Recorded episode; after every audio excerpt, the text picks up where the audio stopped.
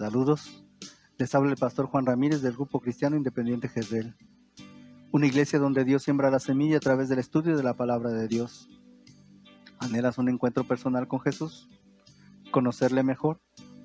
Aplica los principios bíblicos a tu vida y Él la transformará. Te presento una semilla de reflexión para tu día. El jabón y el Evangelio. Un fabricante de jabón y un predicador estaban caminando juntos en una calle de una gran ciudad. El fabricante de jabón habló de manera natural y dijo, El Evangelio que usted predica no ha producido resultados, ¿verdad? Vea, existe mucha maldad y muchas personas malas en este mundo. El predicador se mantuvo callado hasta que pasaron por un pequeño niño que muy sucio, jugando con lodo en la calle.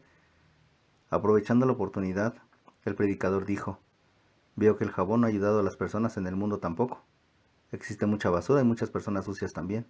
Vea aquel niño. El fabricante de jabón dijo, oh sí, el jabón solo funciona cuando es aplicado. El predicador comentó, exactamente, y así también acontece con el Evangelio. Dime, ¿qué ha significado el Evangelio de Cristo para nosotros? ¿Una palabra que leemos?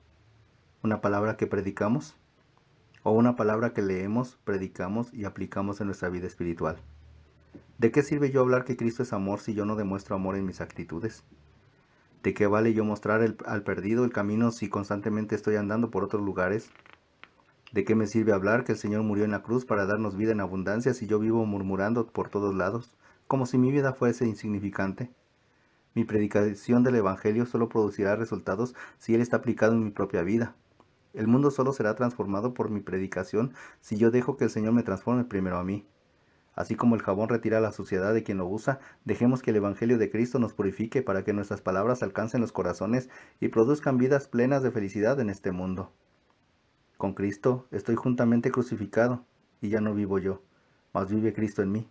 Y lo que ahora vivo en la carne, lo vivo en la fe del Hijo de Dios, el cual me amó y se entregó a sí mismo por mí.